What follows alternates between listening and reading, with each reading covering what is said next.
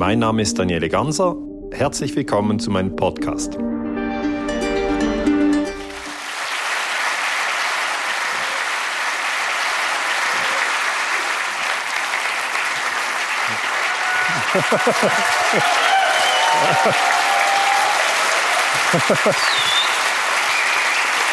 Okay.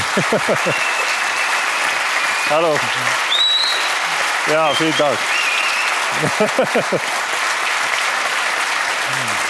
Vielen Dank.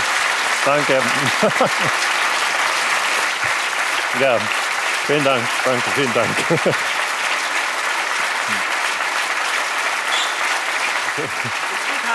Okay. Yeah. Vielen Dank. Vielen Dank. Danke.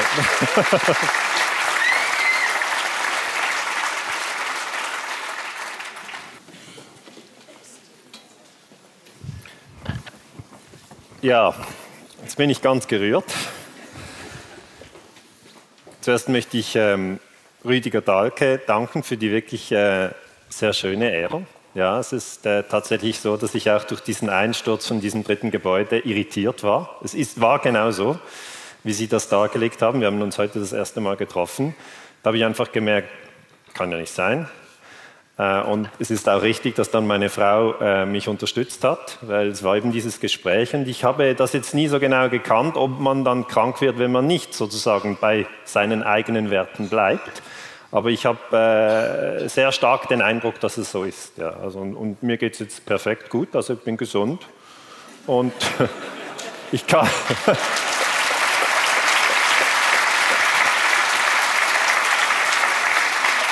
Es, es ist ja jetzt heute kein Abend in Gesundheitsberatung, aber wenn Sie irgendetwas für Ihre Gesundheit tun wollen, dann wäre meine Erfahrung die, bleiben Sie bei Ihren Werten. Ja, das ist meiner Meinung nach die beste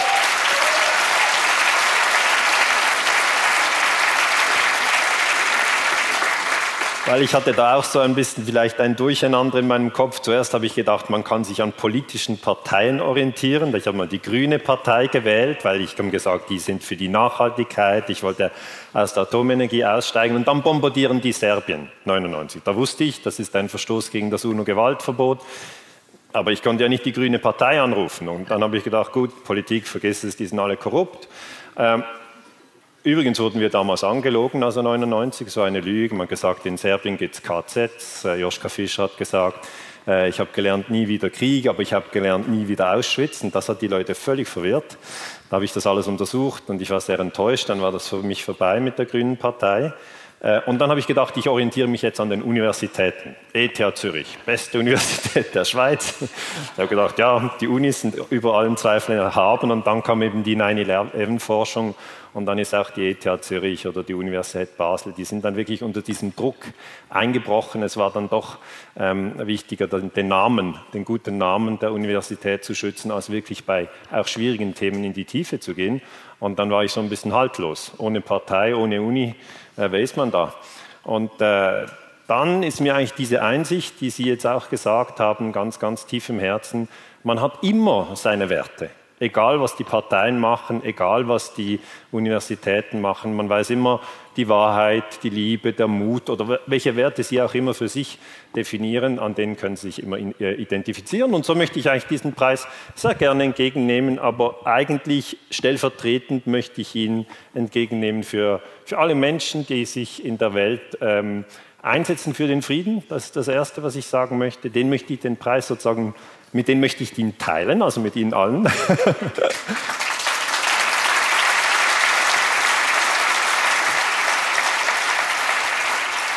Ich möchte auch äh, meiner Frau ganz herzlich danken, weil sie mich in diesem Moment äh, sehr unterstützt hat. Und ich möchte vielleicht das weitergeben an alle, die sich in einer schwierigen Situation befinden, nicht genau wissen, soll ich hier durch oder dort durch.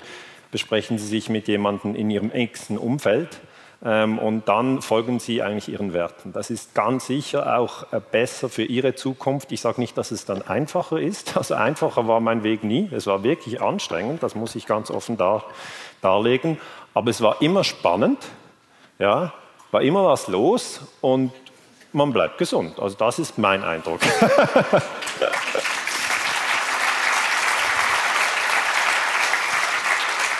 Herzlich danken möchte ich auch äh, Achim Kunst, den ich nie vorher getroffen habe. Er hat äh, diesen Mind Award ähm, eigentlich in, in, ins Leben gerufen und ich finde es schön, wenn man sich in der Friedensbewegung so untereinander stützt.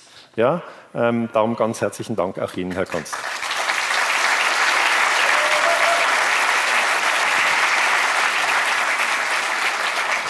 Ich habe mir natürlich überlegt, äh, was erzähle ich heute und ich habe gedacht, ein spannendes Thema wäre doch, Deutschland rüstet auf.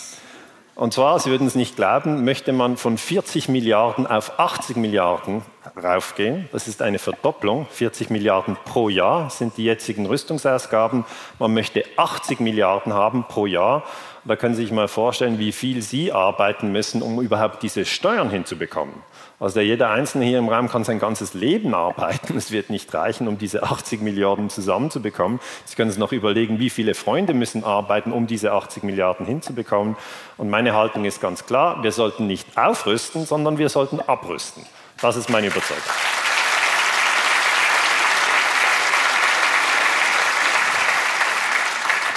Ich nenne das diesen 80 Millionen Euro Trick und ich möchte in diesem Vortrag erklären, wie der Trick funktioniert. Kennen Sie diese Tricks, diese Taschenspieler-Tricks? Ja? Wenn jemand so, das ist mir als, als, als Teenager passiert, da war ich in Spanien in den Ferien und dann haben so ein paar Typen haben so das sind so, eigentlich waren das so kleine Hütchen und drunter war eine Kugel und die haben da so hin und her gemacht und später habe ich herausgefunden, die waren alle zusammen im gleichen Club und dann konnte man so 10 Euro geben, wenn man wusste, wo es ist. Oder? Und die haben alle den Doofen gespielt und gesagt, ich weiß nicht, ich habe ihm gedacht, oh, ich hätte es gewusst, ich hätte es gewusst. Und am Schluss habe ich dann 10 Euro gegeben und dann war es natürlich doch nicht dort. Äh, das heißt, es gibt Tricks. Ja? Wer kennt dieses Spiel? Ich weiß nicht, habe ich das alleine erlebt? Ah, okay. da war ich 20, hatte keine Ahnung. Ähm, gut, also das ist auch so ein Trick, es geht einfach um ein bisschen mehr Geld. Jetzt der Druck kommt aus den USA auf, auf, Deutschland, das heißt, die Bevölkerung wird überhaupt nicht gefragt. Das ist ja eines der Hauptprobleme in Deutschland. Sie haben keine Volksabstimmungen. Ja. Wenn Sie, ja.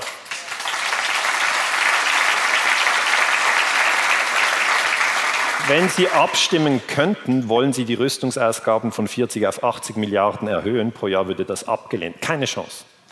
Jetzt der Druck kommt aus den USA und was das für Sie bedeutet, ähm, dass Sie jetzt schon als Steuerzahler Milliarden ausgeben müssen für die NATO und eigentlich sollte dieses Geld besser eingesetzt werden, indem man die Steuern senkt für Sie, das wäre viel schöner, oder indem man soziale Projekte unterstützt, dann ähm, äh, bringen sich die Leute auch nicht um. Aber wenn Sie das in Panzer und Handgranaten investieren, wissen wir schon, das kommt nicht gut.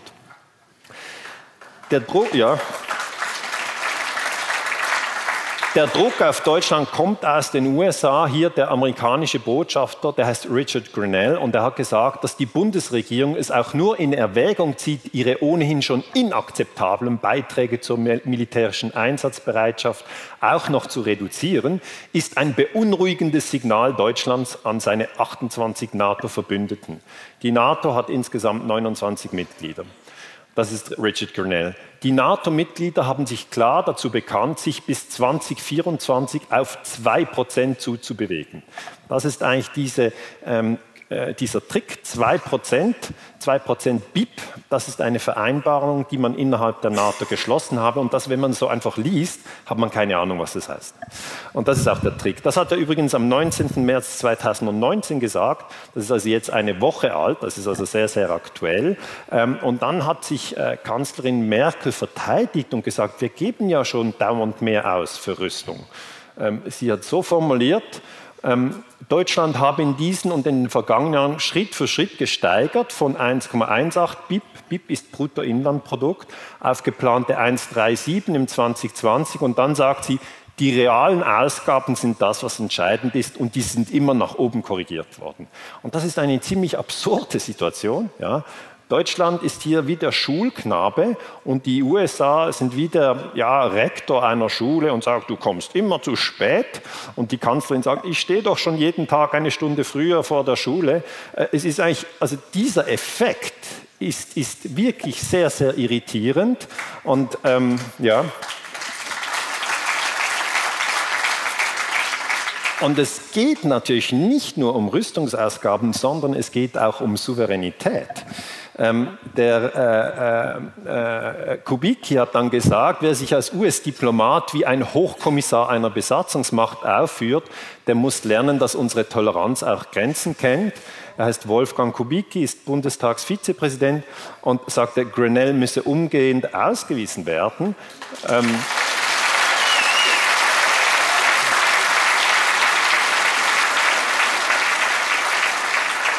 Ich sehe das gleich. Das heißt, das ist auch ein Zitat vom 19. März. Also wenn Sie das jetzt zusammennehmen, 19. März, der amerikanische Botschafter sagt, Deutschland muss 2% BIP Verteidigungsausgaben haben. Ich werde noch erklären, was das bedeutet. Äh, Merkel sagt, ich gebe mir alle Mühe äh, und Kubicki sagt, äh, eigentlich der Amerikaner kann wieder nach Hause. Und das ist natürlich eigentlich die Souveränität, die sie bräuchten. Ja. Sie müssten, wenn es irgendwie geht, selber entscheiden. Okay? Das ist eigentlich das Prinzip von Souveränität. Ähm, und natürlich, das mit der Besatzungsmacht ist tatsächlich so, dass in Deutschland 34.000 amerikanische Soldaten sind. Nach Japan sind sie das am zweitstärksten besetzte Land der Welt. Und natürlich sagen die Amerikaner nicht, das ist Besetzung, ähm, sie sagen, wir helfen euch und ihr müsst dafür bezahlen. Aber das, das muss man sich halt dann fragen, ob man das glaubt. Das ist dann die Frage. Also für die äh, Besatzung bezahlt Deutschland mehr als eine Milliarde pro, pro Jahr. Ähm, und, ja, und, Trump hat jetzt gesagt, ähm, äh, ihr müsst jetzt noch mehr bezahlen. Das heißt, das ist irgendwie auch komisch. Hm? Das ist wie wenn man verprügelt wird und dann noch einbezahlen muss. Das ist wie, also das ist ein Unrecht. Ja, das muss man fühlen und wenn man das fühlt, muss man darüber nachdenken, egal was in der Presse steht. Und ja. Es ist auch, es ist auch ein großer Teil in Deutschland, eine große Mehrheit, die keine Erhöhung der äh, Militärausgaben wünscht. Habe ich schon gesagt, sie geben 40 Milliarden aus pro Jahr man will das jetzt auf 80 Milliarden erhöhen. Das ist eine Verdopplung. Merken Sie nur diese zwei Zahlen in diesem Vortrag. 40 Milliarden jetzt, 80 Milliarden will man erhöhen, das ist Rüstungswahnsinn. Das ist nur Wahnsinn. Und in einer Umfrage sprachen sich 40 Prozent dafür, dass die NATO sich von dem 2-Prozent-Ziel verabschiedet. Das heißt, Erstens sind die Deutschen dagegen und zweitens hat man auch das Gefühl, die ganze NATO mit ihren 29 Mitgliedern liegt falsch. Ja. Aber dieses 2%-Ziel, viele kennen es nicht und die es gehört haben, die verwirrt es. Also, der Druck kommt aus den USA. Jetzt möchte ich als zweites mit Ihnen kurz erarbeiten, wie viel Deutschland jetzt ausgibt für Rüstung. Man nennt diesen Begriff Rüstung und denkt dann, ah, das ist einfach Panzer bauen. Das ist aber nicht nur das. Rüstung ist auch der Sold für alle Soldaten. Äh, der Krieg in Afghanistan kostet etwas, der Krieg in Syrien kostet etwas. Das heißt, alle Militäroperationen sind da drin. Man nennt das aber dann Verteidigung. Okay? Die Afghanen empfinden es nicht als Verteidigung. Also Sie müssen hier bei den Worten sehr genau aufpassen, weil man könnte es, wenn man es zum Beispiel Angriffsbudget nennen würde, dann wäre es schon heikel. Gut, Rüstung beinhaltet natürlich das Material, das sie im Krieg brauchen, aber es beinhaltet auch die Menschen, die das Material bedienen, also die Soldaten. Und es beinhaltet die Operation selber, die sie durchführen, also den Krieg, den sie durchführen. Jetzt, wenn man die Rüstungsausgaben, die Kriegsausgaben weltweit vergleicht, dann haben die USA die größten Militärausgaben. Diese, diese Lanze geht bis 600 Milliarden. Wir müssen aber bald die Grafik besser machen. Jetzt wissen, das ist mein Institut, CIPO finden Sie so nicht im Spiegel. Ähm, aber wir sind jetzt bei 700 Milliarden. Das sind die Zahlen für 2017. Das heißt einfach, dass Sie sich das merken können. Die USA haben weltweit die größten Rüstungsausgaben oder Angriffsausgaben oder Verteidigungsausgaben. Merken Sie schon, das ist alles das Gleiche. An zweiter Stelle liegt China mit 220 Milliarden, das sind jetzt Dollar. Und an dritter Stelle liegt Saudi-Arabien dann kommt Russland mit etwa 66 Milliarden. Jetzt stellen Sie sich vor, man will Deutschland, ich habe Ihnen das schon mal gesagt, aber wir wiederholen es, von 40 auf 80 Milliarden raufdrücken. Das bedeutet, Sie werden, ohne dass Sie überhaupt gefragt werden, auf Nummer 3 gedrückt. Der weltweiten Rüstungsländer. Es gibt 193 Länder der Welt und dann ist Deutschland Nummer 3. Und da sage ich einfach, das ist eine falsche Entwicklung. Deutschland sollte eine Kraft für den Frieden sein und nicht eine Kraft für den Krieg.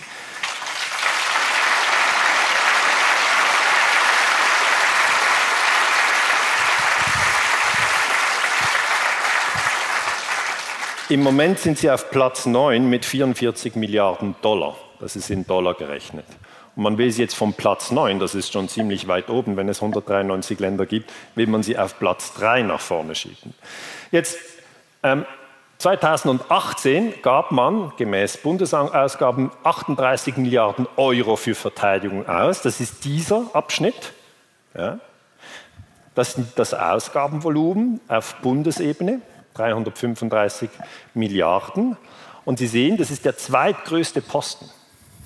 Und das hat man erhöht.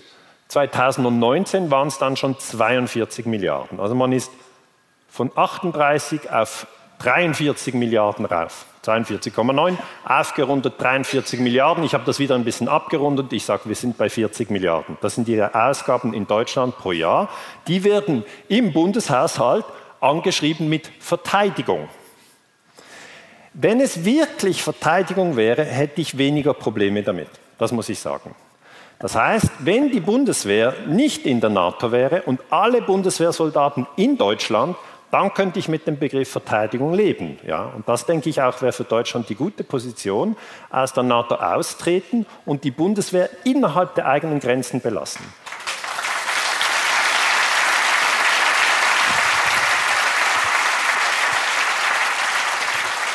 Dann darf man das auch Verteidigung nennen.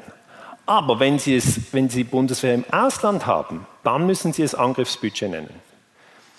Und Natürlich haben Sie auch andere Rubriken wie Bildung und Forschung hier. Da sehen Sie, das ist weit, weit weniger. Weit weniger. Gesundheit, weit weniger. Das heißt, das ist der zweitgrößte Budgetposten und als, als Steuerzahler, die Sie alle sind, müssen Sie darüber nachdenken. Ähm, 43 Milliarden Euro, man sieht es dann auch in den Medien, so hoch sind die geplanten Ausgaben für 2019, das ist also jetzt dieses laufende Jahr, für Umwelt- und Naturschutz 2 Milliarden für Verbraucherschutz eine Milliarde. Und da müssen Sie sich natürlich schon fragen, wo fließt das Geld hin? Und wenn es schon 40 Milliarden sind, da sind Sie ja schon voll weg von der Spur, warum soll das jetzt auf 80 Milliarden? Okay? Das ist ja wie wenn man, wenn man voll besoffen ist, kann man sagen, kann man ja auch noch zwei äh, Kilo Kokain schnupfen. Aber das ist so, ich sage, das ist so ein bisschen dieser, dieser Ansatz, wenn schon neben der Spur, dann ja Richtung Vollchaos. Aber ich, ich sage, man müsste eigentlich von den 40 Milliarden wieder zurück auf 30 Milliarden. Ja, das wäre wär die bessere Richtung. Aber man hat den anderen, anderen äh, Weg im Kopf. Man will auf 80 Milliarden. Ich wiederhole das so oft, weil man hat einfach in der Forschung herausgefunden, dass man sich pro Vortrag nur zwei Zahlen merken kann. Und diese Zahlen, diese Zahlen müssen mehrmals wiederholt werden. Also im Moment gibt Deutschland pro Jahr 40 Milliarden raus. Sie lachen jetzt, aber morgen fragen Sie sich, waren es Millionen oder Milliarden? Es sind Milliarden. Das ist das mit den 9-0. Die Millionen haben 6 noch. Und das, was man sich dann fragen kann, wie wird das der Bevölkerung verkauft? Ich habe Ihnen ja gesagt, das ist ein Trick. Und der Trick, der nennt sich 2% BIP. Das ist der Frame. Als Frame definieren wir in der Forschung einen Gedankenrahmen und in diesem Gedankenrahmen bewegen sich Ihre Gedanken. Also diejenigen, die Billard spielen, die kennen ja den Tisch, das ist dieser grüne Tisch.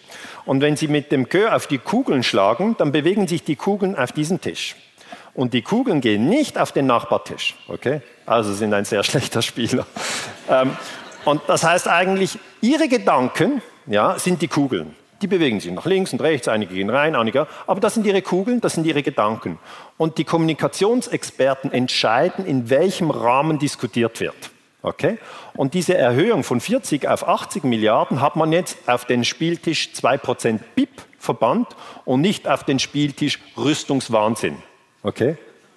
Und, ja, und das steuert das steuert Ihre Gedanken, das steuert die ganze Diskussion. Das ist unglaublich geschickt gemacht und ich möchte Ihnen hier den Trick erklären, wie es gemacht wird. Also zuerst muss man mal wissen, dass Framing äh, die Forschung, dass es das schon lange gibt.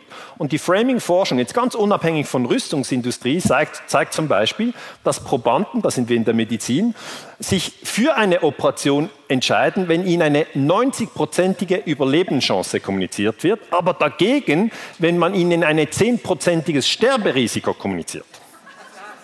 Es ist aber genau das Gleiche. Jetzt, was ist denn der Unterschied? Das Hirn macht als 90 Prozent macht, das schaffe ich. Ich lege mich unter das Messer. Okay? Als 10% Sterberisiko aktiviert das Gehirn das, no, das, das Nomen, das, äh, hier das Substantiv, Sterberisiko. Überlebenschance ist so, eine Chance sollten Sie nicht verpassen. Ein Risiko ist eine schwierige Sache. Man denkt, kann man, da, kann man die Gedanken steuern? Ja klar. Und wer hat das so gut erklärt? Äh, die, die Frau ähm, Elisabeth Wehling, wer kennt die? Vielleicht ist jetzt mehr bekannt. Die hat das ARD Framing Manual gemacht. Das sollte eigentlich nicht publik werden, wurde dann doch publik. Und darum hat sie gesagt, Leute, die keine Beiträge, diese GEZ-Beiträge nicht bezahlen, die sollte man äh, nicht als Beitragsverweigerer bezeichnen, weil ein Verweigerer ist wie ein Kriegsdienstverweigerer, der hat Prinzipien sondern man soll sie als Hinterzieher, Beitragshinterzieher bezeichnen, weil dann sind sie gegenüber der Gemeinschaft illoyal. Ist, also wenn Sie diese Dinge lesen, sehr, sehr interessant. Finden Sie jetzt auf dem Internet AD Framing Manual. Und was ich, was ich der Frau ähm, anrechne, ist, dass sie wirklich die Sprache untersucht und richtig erkannt hat, dass die Sprache wirkt. Sie sagt zum Beispiel, nach dem 11. September hat George Bush innerhalb von wenigen Stunden nicht mehr über Tote, sondern über Gefallene gesprochen. Und das aktiviert natürlich den Frame, wir sind im Krieg und die anderen haben angefangen. Und sie sagt, Thinktanks wie Heritage Foundation investieren Millionen von Dollars in die Entwicklung von Frames. Das heißt, das sind sehr gut ausgebildete Psychologen, Historiker, Wirtschaftler, die sitzen zusammen, Leute wie ich mit einem Doktortitel, die viel geschrieben haben, die sitzen zusammen und sagen, wie können wir überhaupt den Deutschen die Verteidigungsausgaben von 40 Milliarden auf 80 Milliarden verkaufen, ohne dass die das merken und ohne dass sie sich wehren. Das ist die Herausforderung. Und das wird dann so gemacht, man nimmt den 2% Beep-Frame. Das Pentagon sagt dann, die Rüstungsausgaben sollen in jedem Land 2% BIP erreichen. Die Leute denken, 2% ist wenig, ist mir egal. Okay? 2% ist wenig, ist einfach egal. Also wenn Sie einen Test machen in der Schule und Sie haben 2% Fehler, ist ein cooler Test, oder? Und das Interessante ist, dass die USA sagen, und das gilt für uns alle, alle 29 NATO-Länder müssen sich also gleich anstrengen. Aber der Trick ist, die USA haben schon weit über 2% BIP. Okay? Das heißt so, wir machen hier einen Marathon, aber ich bin schon im Ziel. Okay? Und das ist natürlich ein, ein, ein, ein Trick, ist wirklich klug. Also die haben hier gute Leute am Start. Ähm, es ist ein Trick, den nicht jeder sofort durchschaut. Dieser Trick wurde übrigens von ihrem Bundespräsidenten unterstützt. Es ist keine Vaterfigur, ja. Das ist immer, die, die Leute denken, ja, der Bundespräsident ist für den Frieden, weil der denkt an die Kinder. Nein, nein, er muss gewisse Dinge unterstützen, die aus den USA kommen als Vorgabe, sonst wird er nicht Bundespräsident. Ja? Und als er Außenminister war, äh, hat er 2014 in Wales, das war ein großer Gipfel der NATO, also vor fünf Jahren, hat er das 2% BIP-Frame äh, äh, unterstützt Damals kam das noch nicht groß in den Medien. Das kommt jetzt richtig heftig. Und wenn Sie heute eine aktuelle Statistik anschauen, dann kommt das von Statista, das ist ein, ein, ein, ein Datenzulieferer, und da steht vereinbarte Zielmarke von 2% des BIP für Verteidigungsausgaben von den NATO-Ländern. Und dann haben Sie die 29 NATO-Länder und dann haben Sie natürlich zuerst die USA.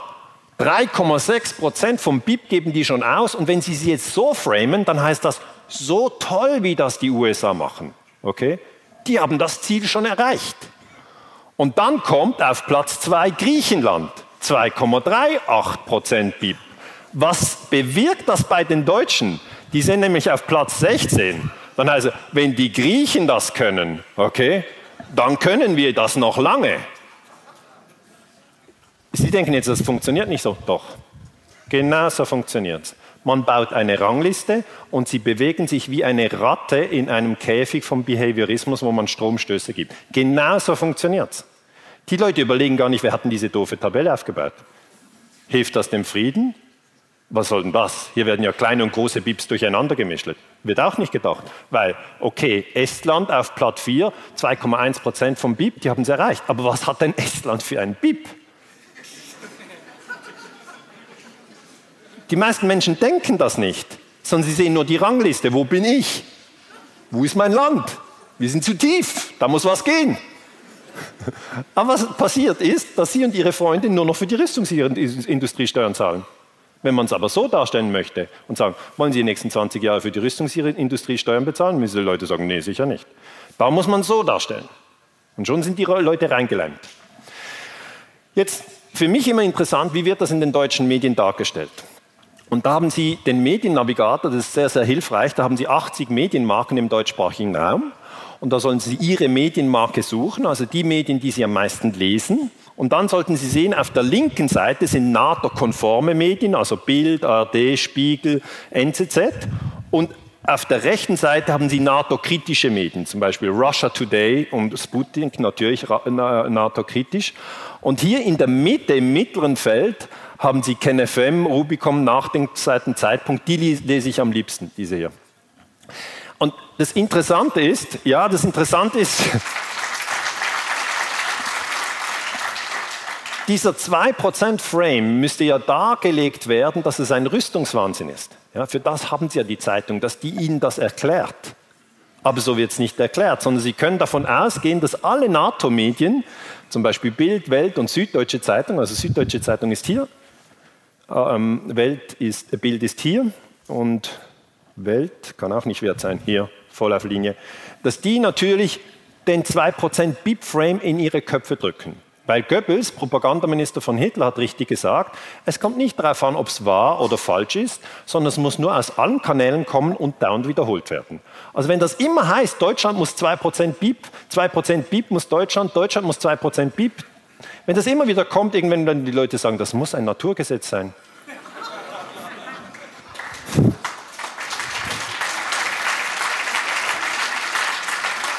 Und das sind die Schlagzeilen. 16. Februar 2019, also vor einem Monat.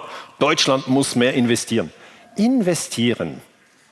Okay, was ist denn investieren? Sie investieren in die Jugend. Ja? Sie, Sie spielen mit Ihren Kindern. Sie geben ihnen Zuneigung, Aufmerksamkeit, damit es gut kommt. Okay? Mehr investieren in Rüstung. Was soll denn daraus werden? Ein Krieg? Ist das das Produkt des Investments? Dann gehen Sie doch nach Libyen. Dann gehen Sie doch nach Irak. Was für ein vortreffliches Investment. Das kam ja prima raus.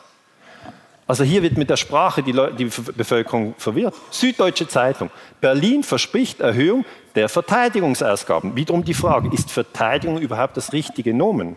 Muss man sich fragen. Muss man aber selber denken. Bild, von der Leyen bekräftigt 2%-Ziel der NATO. Jetzt denkt man, oh, die NATO hat irgendein 2%-Ziel, kümmert mich nicht, weil 2%, es geht um 80 Milliarden, Leute.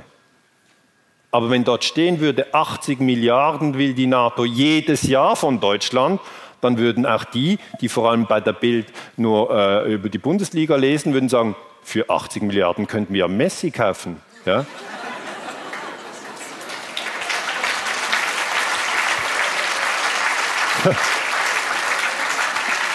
Wenn die richtig gut rechnen, wissen sie, wir könnten auch Ronaldo kaufen und Neymar also wir können alles kaufen mit 80. Was sind das für Beträge? Natürlich. Es gibt, aber, es gibt aber auch andere Medien, Infosperber, und ich möchte Ihnen nur zeigen, wenn Sie über dieses 2% BIP-Ziel bei Infosperber hier lesen, hier gehen Sie natürlich von hier außen, hier in die Mitte, dann haben Sie einen ganz anderen Frame. Das heißt, die verschiedenen Medien aktivieren verschiedene Frames und dem Infosperber stand es so, das ist jetzt auch 23. Februar, das ist ein Monat her, wenn alle 29 NATO-Mitglieder inklusive Deutschland mindestens 2% ihres BIPs für Rüstung und Krieg ausgeben, haben wir eine massive Aufrüstung. Es geht um über 100 Milliarden und das jedes Jahr. Diese Zahl muss mal ausgesprochen werden. Wir stehen am Anfang einer massiven Aufrüstung und die Leute werden für doof verkauft. Und das ist einfach viel zu wenig äh, sozusagen im öffentlichen Bewusstsein und darum habe ich gedacht, möchte ich darüber sprechen.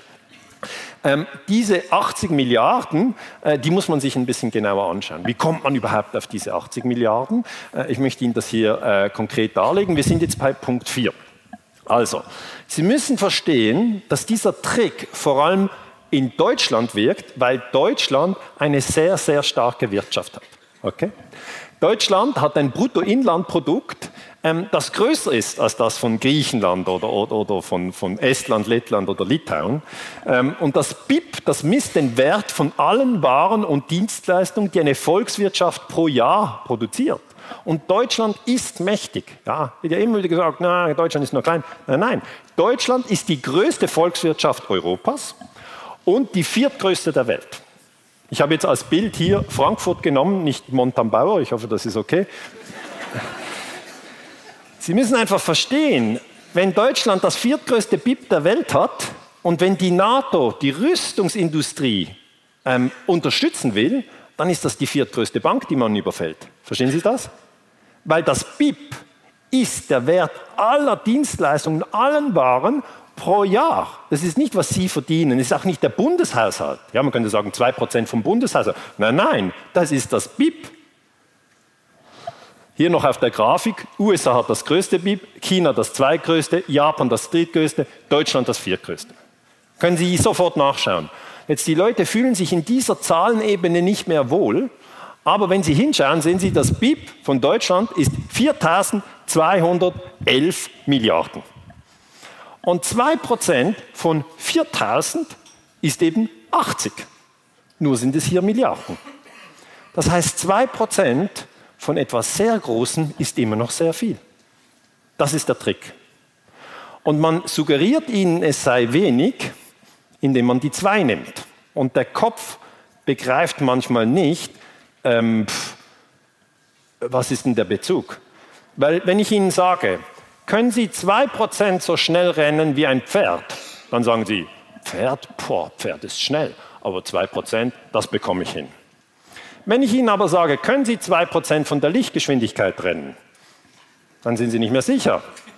Aber einige, die keine Ahnung haben, sagen, zwei Prozent kann ich immer.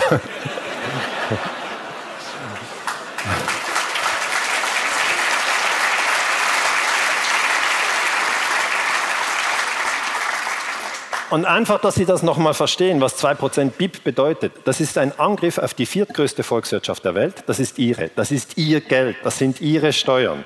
Das sind Ihre Kindertagesstätten. Das sind Ihre alternative Medizin. Alles Gute, was man tun könne, geht dann in Panzer und Granaten.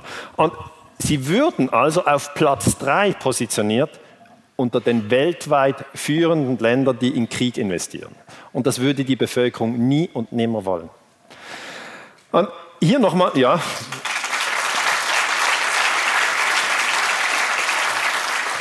Ich weiß, dass Sie es schon lange begriffen haben, aber ich erkläre es jetzt nochmal.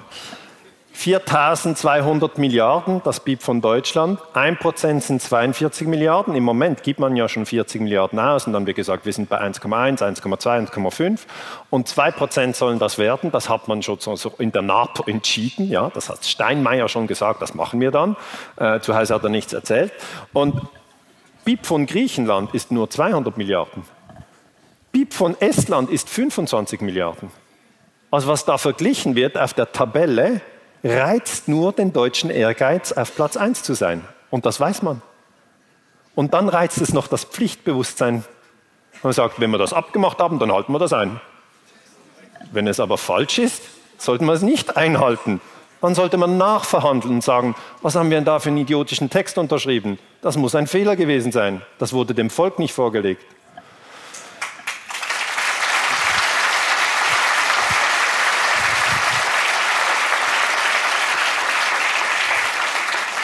Ich stelle mir schon vor, was man mit 40 Milliarden äh, pro Jahr für Aufklärungsarbeit machen könnte. Ähm, aber hier, Deutschland verspricht NATO höhere Rüstungsausgaben. Das ist Spiegel Online, 5.2.2019. Das heißt, die Sache ist genau jetzt im Jahr 2019 so richtig am, am, Aufrollen. Und darum ist es interessant, das vielleicht auch mal mit Freunden zu besprechen. So, hast du eine Ahnung, was wir pro Jahr für Rüstung ausgeben? Und dann hast du eine Ahnung, wie das erhöht werden soll. Die anderen sind oft im Blindflug. Dann können sie die zwei Zahlen bringen. 40 Milliarden soll auf 80 Milliarden gehen. Finde ich nicht so gut. Und dann sind sie schon gut informiert. Was sagt denn von der Leyen? Von der Leyen sagt, der deutsche NATO-Botschafter übergab dem NATO-Generalsekretär Jens Stoltenberg ein Dokument, in dem sich die deutsche Regierung verbindlich dazu bekennt, bis 2024 auf 1,5 Prozent BIP gehen. Jetzt der normale Leser hat wieder keine Ahnung. 1,5, 1, 2, was, was, was sind das für kleine Details? Nein, nein. 1,5 wäre dann 60 Milliarden. Sie haben den Dreiklang. 40 sind sich, 80 ist 2, 1,5 sind einfach 60 Milliarden. Also 60 Milliarden hat man jetzt schon versprochen, ohne Sie zu fragen. Ohne Sie zu fragen. Faktisch müsste der Verteidigungssektor von aktuell 43 Milliarden Euro je nach Entwicklung des BIP auf etwas mehr als 60 Milliarden steigen. Ich habe noch zugefügt, diesen Satz, bei 2% wären es über 80 Milliarden. Das stand dann im Spiegel nicht. Ich fand es aber schon gut, dass mal 60 Milliarden ausformuliert wird, weil das gibt den Leuten überhaupt ein Verhältnis. Und das ist natürlich krass, dass die Regierung das verspricht. Jetzt haben sie nämlich zwei, zwei Möglichkeiten. Entweder sie gehen in eine krasse Rezession, das BIP bricht zusammen, dann schaffen sie es mit den 2%. Okay? Wenn sie gleichzeitig die Verteidigungsausgaben hochhalten. Oder ihr BIP wächst noch extremer, indem sie immer starkes Wachstum, da müssen sie, reichen aber 80 Milliarden auch nicht. Also Amerika hat das so geschickt eingehängt, dass wenn sie diesem Ziel folgen, ja, eigentlich die Rüstungsausgaben für die nächsten Jahre, sie haben dann nur noch für Panzer. Das macht keinen Spaß. Okay, es geht um 80 Milliarden. Und jetzt möchte ich Ihnen erklären, dass das nicht von irgendwoher kommt, dass die USA das fordern. Die USA sind die führende Nation in der NATO und sie geben vor, was passiert. Okay? Es sind 29 NATO-Mitgliedstaaten, äh, das sind diese 29 NATO-Mitgliedsländer, aber es ist nicht ein Land, eine Stimme. Okay? Sondern das ist ganz klar Geschichte. Die Amerikaner haben das Sagen. Richard Nixon, früher amerikanischer Präsident, hat einmal gesagt, the only organization, international organization, which works is NATO. And that is because it is a military organization and because the US is in charge. Übersetzt auf Deutsch, die einzige internationale Organisation, die funktioniert, ist die NATO. Erstens, weil sie militärisch strukturiert ist, heißt hierarchisch. Und zweitens, weil wir diese äh, Organisation kontrollieren. Hat er schon in den 70er Jahren gesagt, ist kein Geheimnis. Wenn Sie es genauer anschauen, wurde die NATO 49 gegründet ähm, und man wollte ein kollektives Militärbündnis zur glaubwürdigen Abschreckung eines Angriffs von außen bilden. Und natürlich, wo wurde es unterzeichnet? In Washington. Das ist ein Club, der in Washington geführt wird. Dort wurde es auch unterzeichnet. Das muss man verstehen, wenn man über die NATO nachdenkt. Und dann, das Wesentliche ist, die NATO hat ein neues Gebäude in Brüssel gebaut, kostet 1,2 Milliarden, aber ist ja ein Klacks. Ja? Wenn Sie von den Ländern 40 Milliarden oder so immer verlangen, können Sie auch mal ein, nettes Gebäude bauen. Aber die meisten Leute, die selber ein Haus bauen, bauen nicht für 1,2 Milliarden. Okay? Ich weiß nicht, ob Hausbesitzer im Raum sind. Überlegen Sie sich, haben Sie für eine Milliarde gebaut? Also es geht immer, es geht immer um viel Geld hier. Äh, und hier ist der äh, NATO-Generalsekretär, der ist immer in den Medien und Achtung, er ist ein Norweger und er ist von der SPD. Dann denken die, die Leute, die nicht viel nachdenken, dann Norwegen, da war ich schon mal, hat viel Wald, sehr schön. Und SPD, die sind immer gegen den Krieg, die sind ja für die Arbeiter, waren mal. Und also das, der Mann muss für den Frieden sein. Ein Norweger aus der SPD, der, der hilft dem Frieden. Ist nicht so. Okay? Das ist ein Europäer, der unter dem Kommando von Trump steht.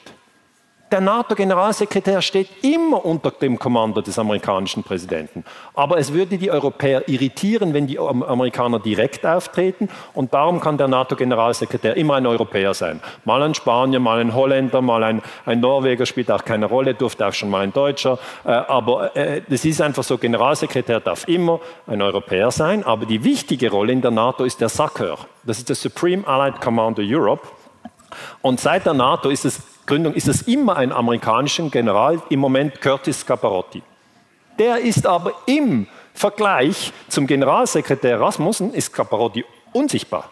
Von dem hören Sie praktisch nie etwas. Darf ich fragen, wer kennt Scaparotti? Also, hat den Namen schon mal gehört? Okay. Wer kennt Rasmussen? Also nicht persönlich, meine ich. Ja. Und jetzt das Interessante ist, dass der Sacker nicht, der höchst, nicht nur der höchste General der NATO ist, also zum Beispiel deutsche Bundeswehr in Afghanistan, sie ist der NATO unterstellt und in der NATO ist der amerikanische General, der Sacker, der führende General. Okay? Wir müssen alle dem Sacker folgen. Und der Sacker ist gleichzeitig Supreme Allied Commander Europe. Das heißt, die gleiche Person führt die NATO an, und führt das European Command an. Das muss man jetzt erklären. Die Amerikaner sind das Imperium, das sage ich in allen Vorträgen. Sie haben die ganze Welt aufgeteilt in verschiedene Kommandozonen. Das US North Command, South Command, African Command, Cent Command, Indo-Pacific Command und European Command. Das CENTCOM, das Central Command, hier ist immer wieder Krieg. Da bombardieren sie Irak, bombardieren sie Afghanistan, greifen sie in Syrien ein, Invasion in Kuwait. Also das CENTCOM, das ist ein Riesenschlachtfeld, weil das das ganze Erdöl. Hier im European Command, im European Command wird eigentlich die strategische Führung gemacht und das European Command hat den Hauptsitz in Stuttgart. Okay? Das heißt, Deutschland wurde von den USA ausgewählt als Hauptsitz für, den, für das European Command und Scaparotti sitzt also in Stuttgart und dirigiert das von hier aus. Dass Sie noch nie etwas in der ARD oder im ZDF darüber gehört haben, ist eigentlich Ihr Problem. Okay? Weil wenn man dort bleibt, hört man es nicht. Auf KenFM hört man es vielleicht. Vielleicht auf Nachdenkseiten auch oder auf Rubicon. Und das sind geostrategische Informationen, die Sie wissen müssen. Weil so wird alles klarer. Aha, Stuttgart, Hauptsitz des European Command. Aha, Sacker, gleichzeitig der Oberbefehlshaber von diesem Kommando und gleichzeitig Oberbefehlshaber der NATO. Okay, dann steht alles unter dem Pentagon. Dann wird es übersichtlich. Dann sehen Sie Dinge, wie sie liegen. Das heißt, das Pentagon ist das ha der Hauptsitz der NATO. Und wenn das Pentagon sagt, wir wollen mehr Geld aus Deutschland, dann haben sie einen Think Tank. Und der Think Tank kommt mit der Idee 2% BIP. Okay? Das Kommando kommt von hier. Und das Pentagon sagt immer, wir sind ein Verteidigungsbündnis, aber das stimmt nicht. Das Pentagon ist ein Angriffsministerium. Okay? Das Pentagon hat so viele Länder überfallen, Vietnam zum Beispiel 1964. Drei Millionen Tote, 53 die Regierung gestürzt im Iran, 54 in Guatemala, 73 die Regierung in Chile gestürzt. Ähm, dann Saddam Hussein unterstützt, dass der 1980 den Iran überfällt. Dann aber von Kuwait aus den Iran 1991 richtig bombardiert. Zwischendurch noch Afghanistan bombardiert. Jetzt im Moment mit Drohnen gegen Pakistan. In Jemen Saudi-Arabien unterstützt, um den Jemenkrieg zu führen. In der Luft die Flugzeuge aufgetankt. Libyen bombardiert 2011, Sudan bombardiert 98. Wissen Sie, ich kann nicht alles aufzählen, wir kommen da nicht durch. Aber das ist nicht ein Verteidigungsministerium, das ist ein Angriffsministerium.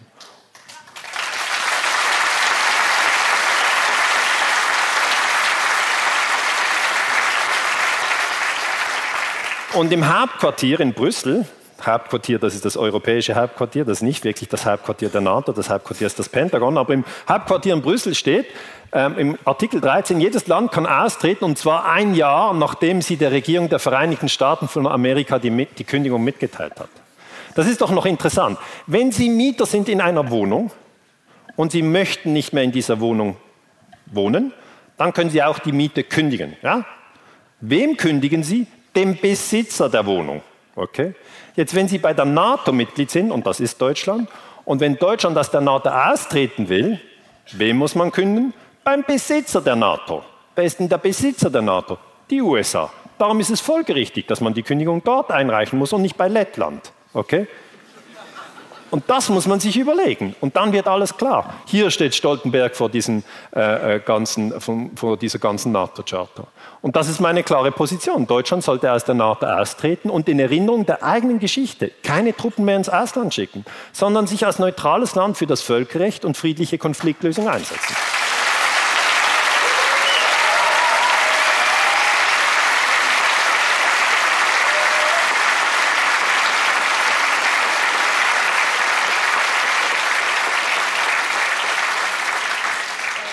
Und dazu stehe ich natürlich schon seit vielen Jahren und dann werde ich immer wieder angegriffen, angefeindet, was auch immer. Wie gesagt, bleiben Sie einfach bei Ihren Werten. Dann kann der andere eigentlich gar nichts machen. Der kann rumschreien, rumtoben. Sie bleiben einfach bei Ihren Werten und sagen, nein, Truppen im Ausland, das ist nicht gut. Wir, Deutschland hätte auch nicht gern afghanische Truppen in, in Berlin oder, oder in Frankfurt. Ja?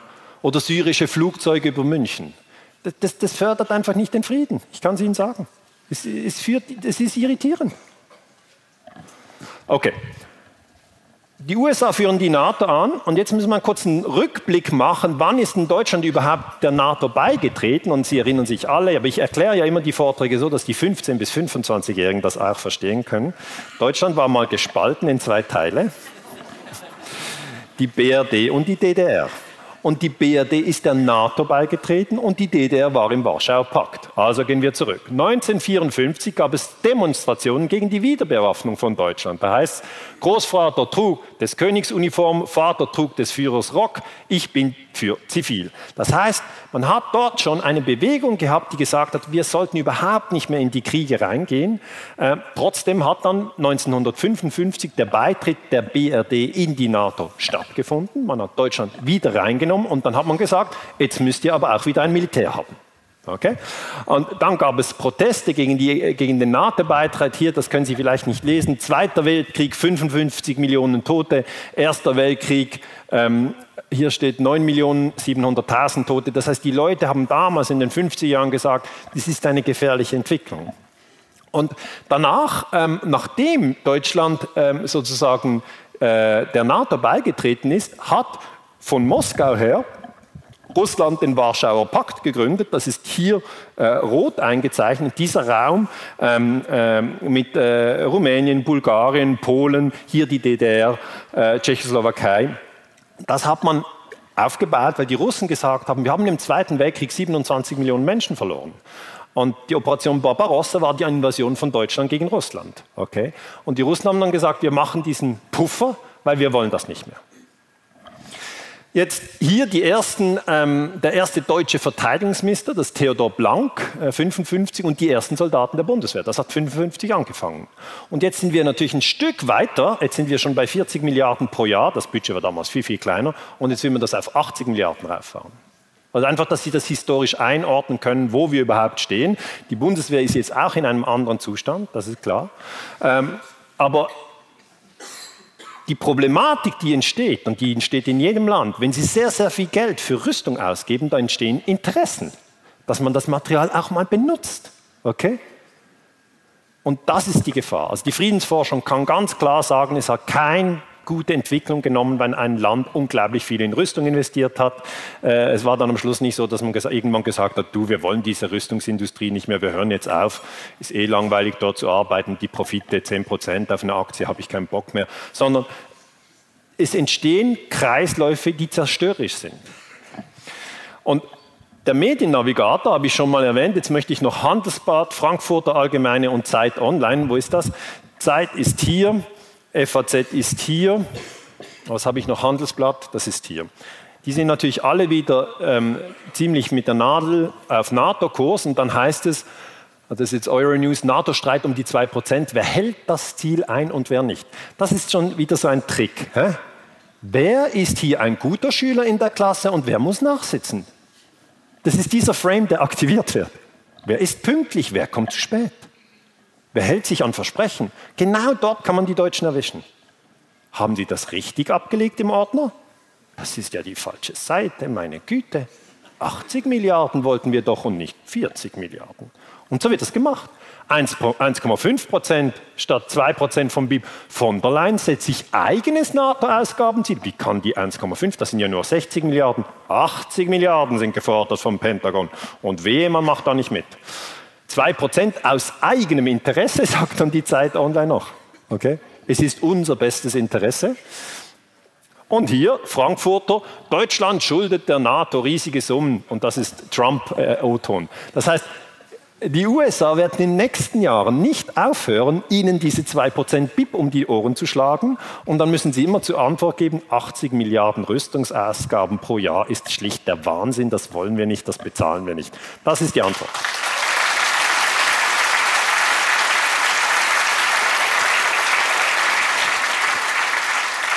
Wenn Sie, wenn Sie Epoch Times anschauen, nicht so bekannt, das ist hier, dann sehen Sie natürlich eine ganz andere geopolitische Ausrichtung. Die bekommen dann andere Leute, äh, Analysten, und die sagen Folgendes, zum Beispiel Willy Wimmer, den ich sehr schätze. Das ganze Gerede, der, ja, Applaus für Willy Wimmer. Hat sich auch sehr gegen den Einsatz der Bundeswehr im Krieg gegen Serbien äh, stark gemacht, 99 früher Mitglied bei der CDU oder vielleicht immer noch Mitglied. Das ganze Gerede der Amtsträger von deutscher Verantwortung und der Übernahme von Lasten in dieser Welt besteht doch nur darin, den mehr und mehr schwächelnden, kriegstreibenden Mächten wie den USA, Großbritannien und Frankreich dadurch unter die Arme zu greifen, dass man immer mehr deutsche Soldaten und deutsches Geld diesen Staaten für ihre UNO-charterfernen Kriege zur Verfügung stellt. Genau so ist es. Er hat es genau erkannt. Weil die Kriege, welche die NATO führt, sind ohne UNO-Mandat. Es gibt kein UNO-Mandat äh, sozusagen für, für, den Krieg äh, äh gegen Serbien 99 oder gegen Afghanistan 2001. Musterbeispiel ist dabei die gewaltige Steigerung des Militäretats von 40 auf 80 Milliarden geplant, nicht wegen entsprechenden Debatten im Deutschen Bundestag, das wird nicht mal groß debattiert im Bundestag, sondern wegen Abtretung deutscher staatlicher Verantwortung an den amerikanischen Präsidenten. Und das bedeutet, für mich als Historiker, Entschuldigung, dass ich es so direkt sage, sie sind dann wie eine Kolonie. Sie arbeiten und das Imperium nimmt das Geld. Das ist, das ist eine Kolonie.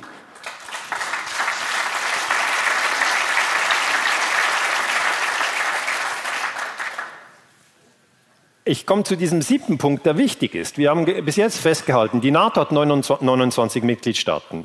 Wir haben auch festgehalten, ähm, Deutschland ist Mitglied der NATO, zuerst mit der BRD. Nach der Wiedervereinigung von Deutschland haben wir gesagt, die DDR nehmen wir jetzt auch noch in die NATO. Besser wäre gewesen, man hätte beide außerhalb der NATO positioniert, neutral.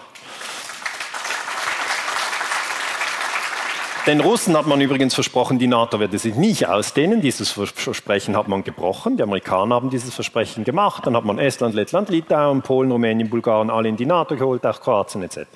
Und die NATO, wenn Sie in der Zeitung lesen, zum Beispiel in der Süddeutschen Zeitung, steht immer, ist ein Verteidigungsbündnis. Okay? Das Pentagon ist das Verteidigungsministerium. Die NATO ist ein Verteidigungsbündnis und 2% BIP ist eine gute Entscheidung. Wenn Sie das immer wieder lesen und selber nicht nachdenken, glauben Sie das irgendwann. Aber es ist nicht wahr. Es ist nicht wahr. Die NATO hat wiederholt gegen das UNO-Gewaltverbot verstoßen. Dieses UNO-Gewaltverbot habe ich immer wieder in meinen Vorträgen, weil es so das Basiswissen für die Friedensbewegung und das Gewaltverbot sagt, alle Mitglieder, alle UNO-Mitglieder unterlassen in ihren internationalen Beziehungen jede Anwendung und auch Androhung von Gewalt. Okay? Das ist die Lehre vom Zweiten Weltkrieg 1945 in der UNO-Charta so festgeschrieben.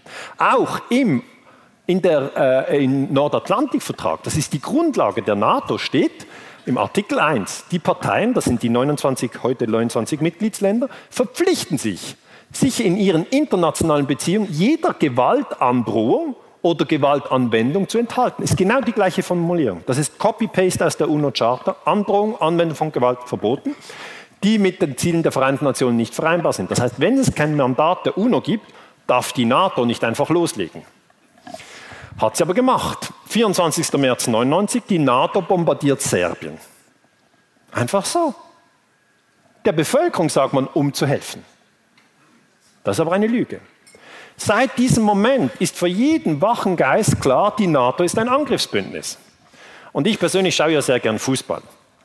Und wenn ein Fußballer eingewechselt wird, so in der 70. Minute, und der, der, Fernsehsprecher sagt, hier kommt ein Verteidiger, es ist aber offensichtlich ein Angreifer, dann wird man den in der Luft zerreißen am nächsten Tag. Ja? Man sagt, er kann ja nicht mal die Spieler unterscheiden, der, hat ja, der Trainer hat doch einen Angreifer, einen Stürmer gebracht, das ist doch das Ziel, um noch ein Tor zu machen in den letzten Minuten und so.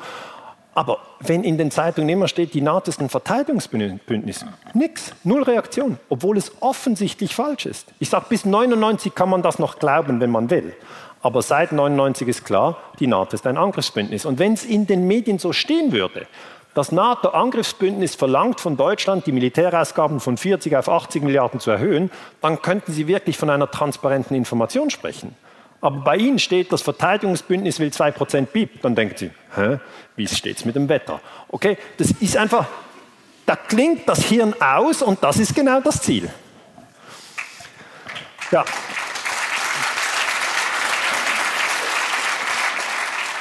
Die NATO führt ja auch Krieg in Afghanistan. Und zwar hat sie gesagt, der Bündnisfall der NATO den wurde ausgerufen nach den Terroranschlägen vom 11. September 2001. Damals haben die Amerikaner gesagt, so, jetzt ist es passiert, wir wurden angegriffen, jetzt sind alle im Krieg. Darum ist die Bundeswehr in Afghanistan.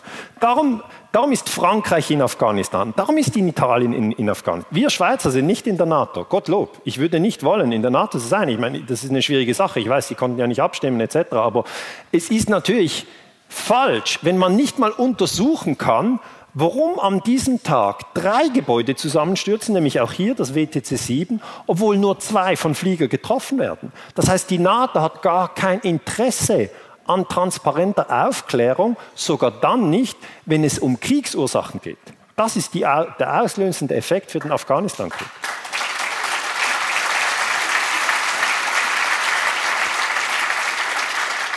Und, und, wie Rüdiger Dahlke gesagt hat in der Laudate, es ist sehr, sehr, sehr irritierend, wenn WTC 7 zusammenstürzt ohne von einem Flugzeug getroffen zu sein, das ist eine Tatsache.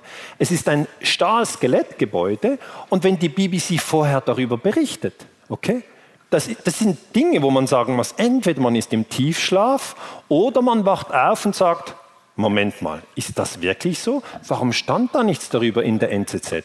Warum stand in der Süddeutschen Zeitung nichts darüber?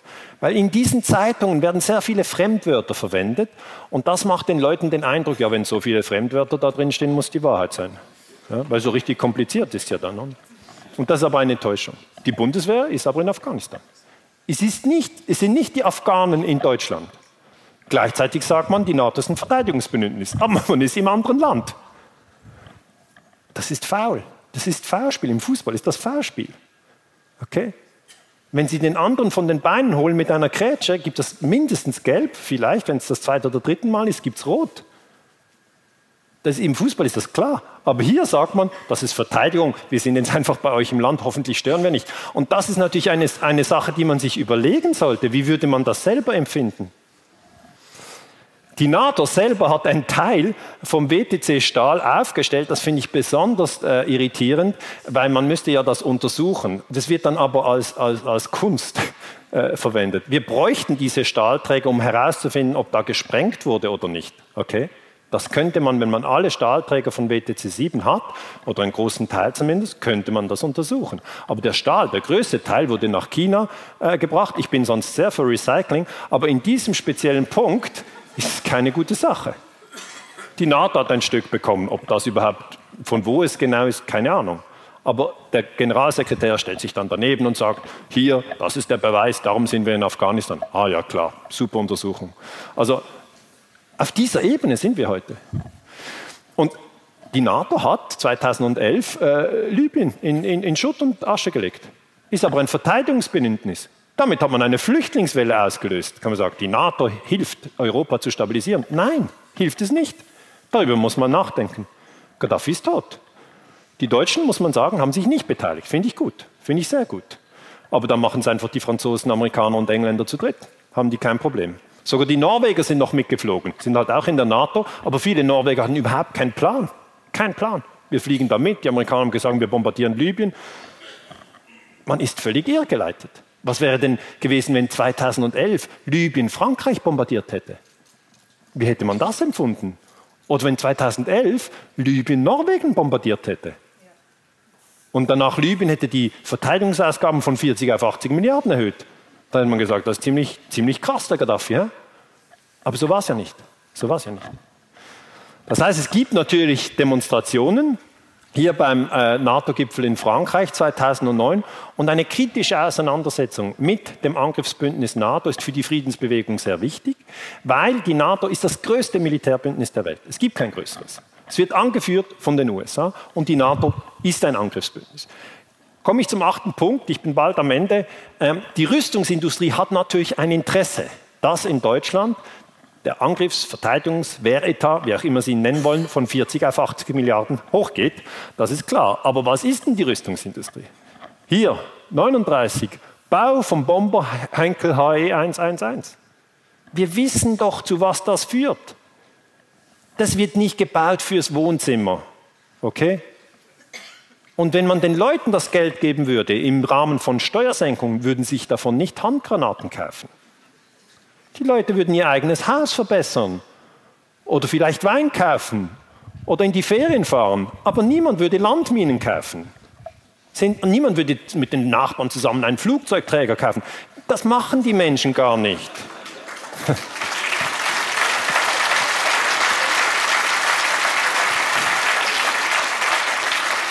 Darum, darum, sage ich, gebt doch die, die, Milliarden den Menschen und nicht der NATO, weil was die NATO damit macht, haben wir ja gesehen.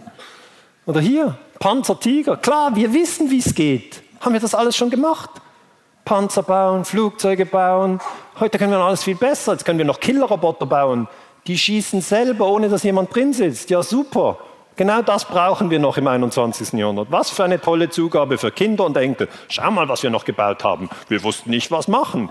Die Kinder so, habt ihr wirklich Killerroboter gebaut? Ja klar, warum denn? Ja, wir hatten 80 Milliarden und wir wussten nicht, was damit zu tun. Dann kam diese Entwicklung, es gab künstliche Intelligenz, dann haben wir jetzt, schau mal, der schießt, oh, jetzt schießt er plötzlich, komm mal weg hier. Und das ist natürlich, dann ist ein bisschen spät. Dann ist ein bisschen spät. Hier Zwangsarbeiterin aus Frankreich im Siemenswerk 43. Wenn ich das als Historiker beachte, wenn ich Aufrüstung anschaue, tut es mir einfach im Herzen leid. Sage, müssen wir nochmal? Brauchen wir noch eine Runde? Wollen wir es nochmal wissen? Wir können. Es ist unser freier Entscheid. Es kommt halt auch darauf an, ob man darüber spricht, ob man im Freundeskreis darüber spricht. Das ist wichtig. Sprechen Sie darüber. Sprechen Sie mit Freunden über 2% BIP. Klar, die meisten Leute werden sagen, 2% BIP, ist das eine neue Benchmark bei Germany's Next Top Model? Müssen sagen, nein, das ist was ganz anderes. Das heißt, wir werden ja immer abgelenkt. 2% BIP, ist das irgendwie die Relegation in der Bundesliga? Nein, das ist was ganz anderes. Und dann muss man diese Zusammenhänge im Freundeskreis teilen. Wichtig.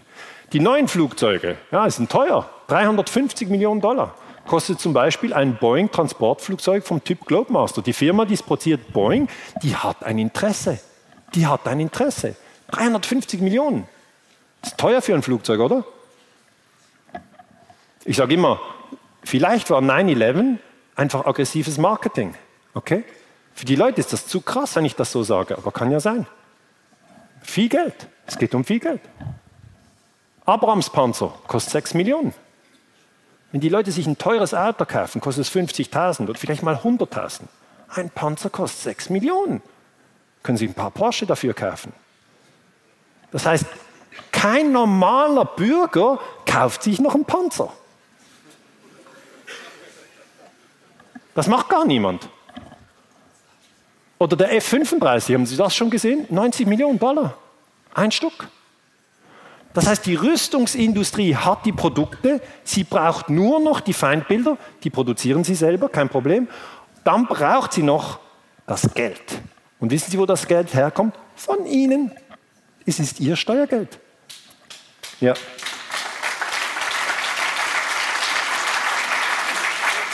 Und, und ich, ich persönlich finde es schon mühsam, Steuern zu zahlen. Ich weiß, dass ihr in Deutschland noch mehr Steuern zahlt als wir in der Schweiz. Aber wenn man dann noch denkt, dass das Geld in die Rüstungsindustrie geht, dann macht es einfach keinen Spaß, finde ich. Und so sieht es dann aus. Produktion vom F-35. Klar, die haben ein Interesse. Die haben ein Interesse. Oder auch in Deutschland, Kraas, Maffei, Wegmann.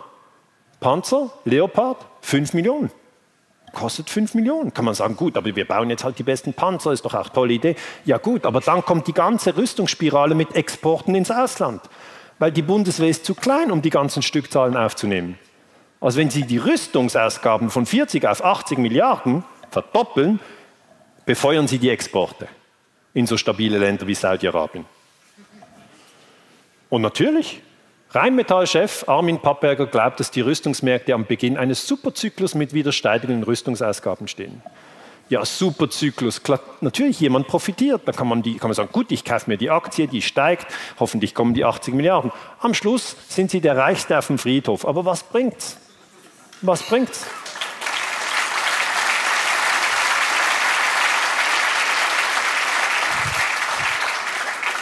Bleiben Sie lieber bei Ihren Werten. Schauen Sie, dass Sie nicht, auch nicht über die Pensionskassengelder in die Rüstungsindustrie investiert sind. Achten Sie auf diese Zusammenhänge. Trump hat dann für im August 2018 diesen Zettel unterschrieben und gesagt, er erhöht das Pentagon-Budget auf 715 Milliarden Dollar. Okay? Das heißt, es geht immer weiter, immer weiter. Und das ist ein totaler Wahnsinn. Und es ist aber kein Naturgesetz. Ja? Es ist kein Naturgesetz. Wir können als Menschen sagen, Finden wir keine tolle Idee, wir hätten das gerne anders. Können wir sagen. Also, jetzt sind wir durch. Sie sind nicht überrascht, dass mein Fazit darin besteht, erstens, das UNO-Gewaltverbot zu achten. Okay? Das ist sehr, sehr wichtig.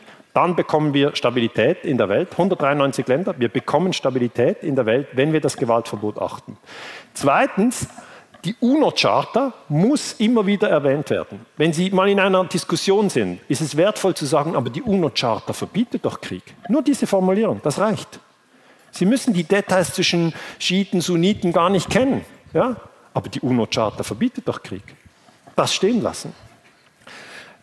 Die Steuerzahler, das habe ich Ihnen gesagt, müssen Milliarden für die NATO bezahlen. Und das Geld könnte eben für Steuersenkungen oder soziale Programme verwendet werden. Es ist nicht so, dass das Geld in diese Richtung fließen muss. Es kann, aber es muss nicht. Das sind keine Naturgesetze. Das sind Gesetze, die der politischen Meinungsbildung unterliegen. Und hier in München an dieser Sicherheits- und Unsicherheitskonferenz haben im Februar 2019 dreieinhalbtausend Menschen demonstriert. Die haben dann Plakate wie Entrüstet euch, Krieg ist mies, wir brauchen keine Raketen, sondern Nahverkehr, Stopp NATO-Power. Das heißt, das sind Forderungen, die ich unterstütze. Aus meiner Forschung heraus muss ich sagen, das stimmt, das ist richtig, man soll sich Gehör verschaffen, man soll das posten auf Instagram, auf Facebook, man soll mit Freunden darüber sprechen. Das Thema muss in die Öffentlichkeit und es muss auch dieser Trick, dieser 2% BIP, das ist so ein billiger Taschenspielertrick, aber geschickt gemacht. Dieser muss aufgeschlüsselt werden, dass das bedeutet 40, 80 Milliarden. Zum Schluss Achtsamkeit. Es ist ganz wesentlich, dass wir Menschen lernen, unsere Gedanken und Gefühle zu beobachten. Das ist wie wenn Sie den Billardtisch von oben beobachten und so den Frame erkennen, auf dem Sie sich bewegen. Das ist total befreiend. Ja? Weil sonst haben Sie das Gefühl, ja, ich bin ja verloren, ich muss ja das denken. Nein, müssen Sie nicht. Was Sie morgen denken, entscheiden Sie durch das Lenken Ihrer Aufmerksamkeit. Okay? Sie müssen eher darauf achten, auf was Sie Ihre Achtsamkeit lenken. Also, was lesen Sie, was hören Sie, äh, was lesen Sie für ein Buch, was läuft am Radio, was machen Sie auf dem Smartphone. All das kommt durch Ihre Augen und Ihre Ohren in Ihr Hirn. Ihr Hirn ist voll mit Nervenzellen und die verknüpfen sich und zwar so, dass immer das, was Sie immer wieder hören, wird immer ein dickerer dickerer äh, Nervenstrang. Ja? Das ist wie die Jungs, die trainieren, die trainieren hart, okay? Der Muskel wächst. Aber wenn die aufhören, drei, vier Monate nicht trainieren, der Muskel geht wieder zurück. Und das Gleiche ist mit ihrem Gehirn. Das, was sie immer wieder denken, ja, das wird kräftiger und da müssen Sie schauen, dass Sie die Gedanken in Richtung Frieden ausrichten. Und da haben Sie völlige Freiheit, egal was Bild macht. Ja. Egal was Merkel macht, egal was die NATO macht, sie sind eigentlich völlig frei in ihren Gedanken. Das Überraschende ist, dass wir oft nicht wissen, was wir als nächstes denken. Ja? Sind wir überrascht, was denke ich dann jetzt? Vielleicht sagt er bald was, dann kann ich ja das denken. Beobachten Sie Ihre eigenen Gedanken, ist sehr interessant, oder? Man denkt, macht er jetzt Witze? Ich, meine Gedanken? Hm. Wo sind denn die? Ah, im Kopf. Das Interessante, ich habe mal ein Jahr kalt geduscht, habe ich meine Gedanken beobachtet. Wenn Sie ein Jahr lang kalt duschen, macht der Kopf so einen Lärm, ja, der macht einen Protest. Sagt, kalt duschen, was ist denn das für eine doofe Idee? Habe ich gesagt, das ist ein Achtsamkeitstraining. Habe ich meinem Körper dann gesagt. Sie können ja, wenn Sie so unter der Dusche sind, mit sich selber reden, machen Sie vielleicht auch manchmal. Und dann, wenn es kalt ist, hat mein Kopf mir gesagt, meine Gedanken haben gesagt, das machst du nicht wirklich. Und ich, doch, das mache ich. Und dann haben meine Gedanken mir gesagt, gibt es das nicht als Buch? dann habe ich gesagt, nein, ich will das jetzt sehen. Ich will sehen, wie durch Reize über den Körper die Gedanken in Aufruhr kommen. Das wird immer wieder so gemacht in der Kriegspropaganda. Und das kann man aber auch selber testen und dann kann man gleichzeitig in die Beobachtung gehen. Und das rate ich allen Menschen in der Friedensbewegung. So werden sie stärker. Beobachten Sie Ihre eigenen Gedanken. Und die Gedanken, die Ihnen nicht gut tun, die sollten Sie nicht immer denken. Gewisse Leute denken, ich bin nichts wert. Nein, jeder ist etwas wert. Jeder auf der ganzen Welt, alle gehören zur Menschheitsfamilie.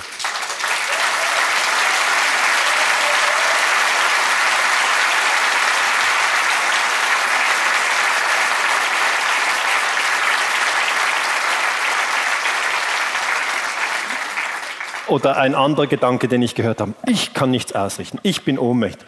Überhaupt nicht. Sie entscheiden doch zwischen heute und Ihrem Tod, über was Sie sprechen, was Sie lesen, was Sie hören, was Sie schauen, mit wem Sie über was sprechen. Das ist doch Ihre Verantwortung. Das Thema, das Sie morgen beim Mittagessen anschauen, Ihr, Ihr Entscheid. Ist das der Entscheid von Merkel? Nein. Von Boeing, weil die Rüstungsflug? Nein. Sie haben unglaublich viel Macht. Das ist meine Erfahrung. Und dann ist der Mensch so ein bisschen überrascht, ah was, ich habe viel Macht, dann habe ich viel Verantwortung, nein, das will ich nicht, ich bin doch ohnmächtig.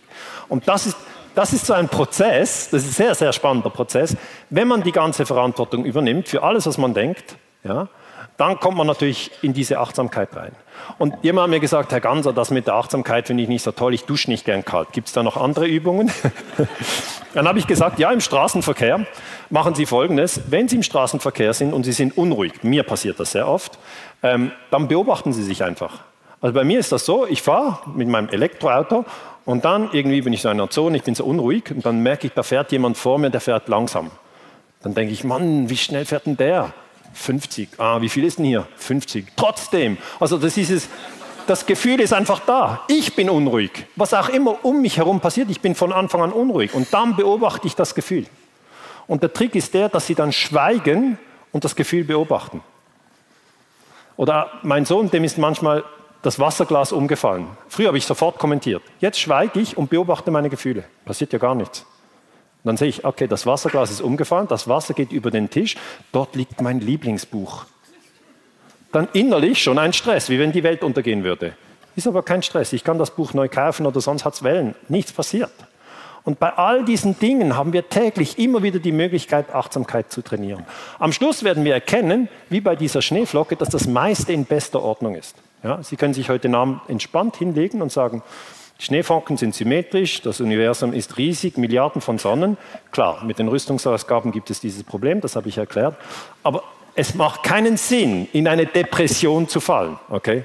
So wird die Friedensbewegung nicht stärker, sondern man soll einfach wach sein und immer versuchen, ja, sich für den Frieden einzusetzen. Vielen Dank. Vielen Dank. Vielen Dank. Danke. Vielen Dank. Danke.